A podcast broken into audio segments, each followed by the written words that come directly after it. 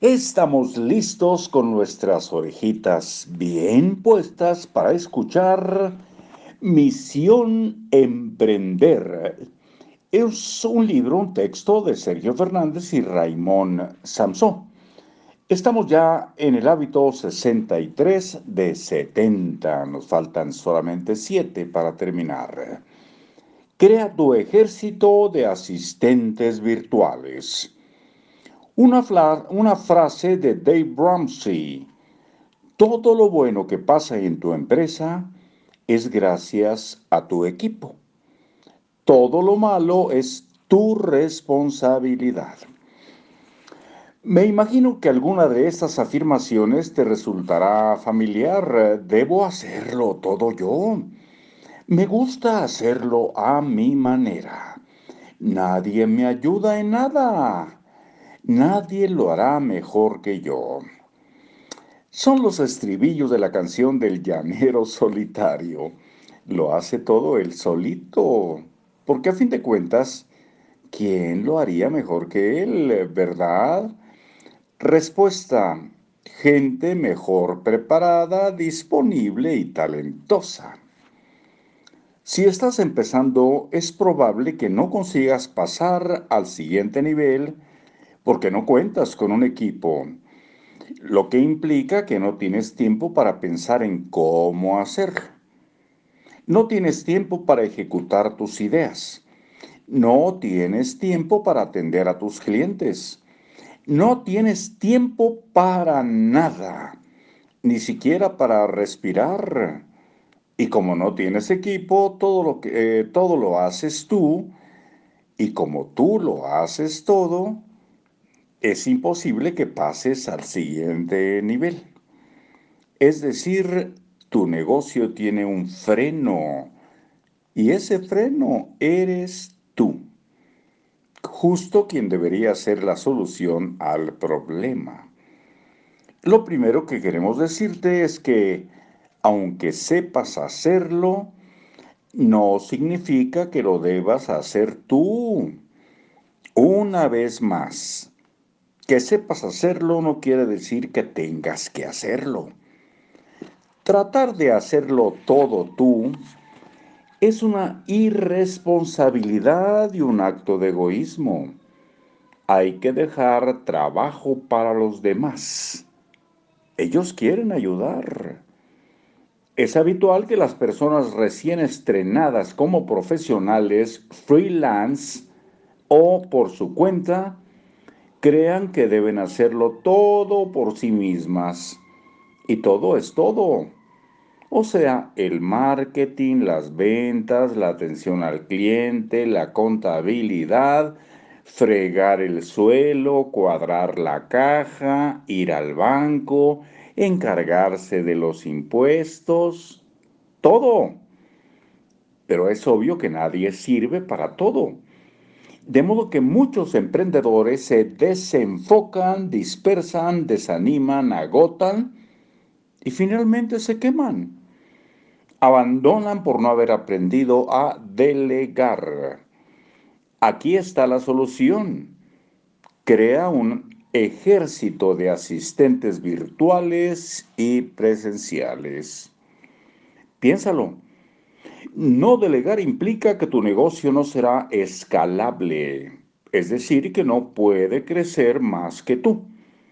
Tú eres el límite de tu negocio. Si tú no creces, este no crecerá. Y sabes también como nosotros que tu negocio debería ser escalable. ¿Qué significa que un negocio sea escalable? Que puede crecer más y conseguir mejores resultados sin que eso implique tener que trabajar más. Fácil, ¿verdad? Crecimiento sin más horas. ¿Quién no quiere eso? Entonces, ¿qué hacer para conseguirlo? Es muy sencillo, formar un equipo que libere tu tiempo. ¿Y para qué usarás ese tiempo liberado? Una vez más, para desarrollar tu negocio, no para trabajar en tu negocio. Son conceptos totalmente distintos. Quisiéramos que reflexionara sobre cuánto tiempo a la semana le dedicas al desarrollo de tu negocio, a mejorarlo. Porque tu único rol es mejorar el negocio, no trabajar en él. ¿Lo has captado? Para dominar la delegación radical de tareas, la idea principal es cuanto menos hagas, más conseguirás y más dinero ganarás. Y esto implica que tu negocio crecerá más y que podrás atender a un mayor número de personas sin trabajar más. La mayoría de la gente se adjudica un montón de tareas. Busca hacer y hacer. Se matan a trabajar creyendo que ese es el secreto del éxito, pero se equivocan. De hecho, si hicieran menos, les iría mejor. No se trata de gestionar la agenda, sino de dominar la delegación radical. No es necesario hacer más cosas, sino de dedicarse solo a las importantes, lo que mejora el proyecto, negocio, empresa. Poner, el foco en lo prioritario y delegar todo lo demás. Para empezar con la delegación radical, Haz tres listas, las tres listas de la libertad. En tres hojas en blanco separadas escribe, uno, las cosas que odias hacer o que no te gustan nada. Dos, las cosas que no puedes hacer porque no sabes cómo. Tres, las cosas que no deberías hacer aunque las sepas hacer.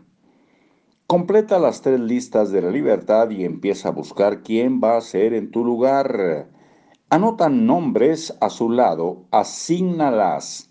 Vale usar el genérico asistente virtual. No temas, no te quedarás sin trabajo. Te reservarás el trabajo de pensar y crear.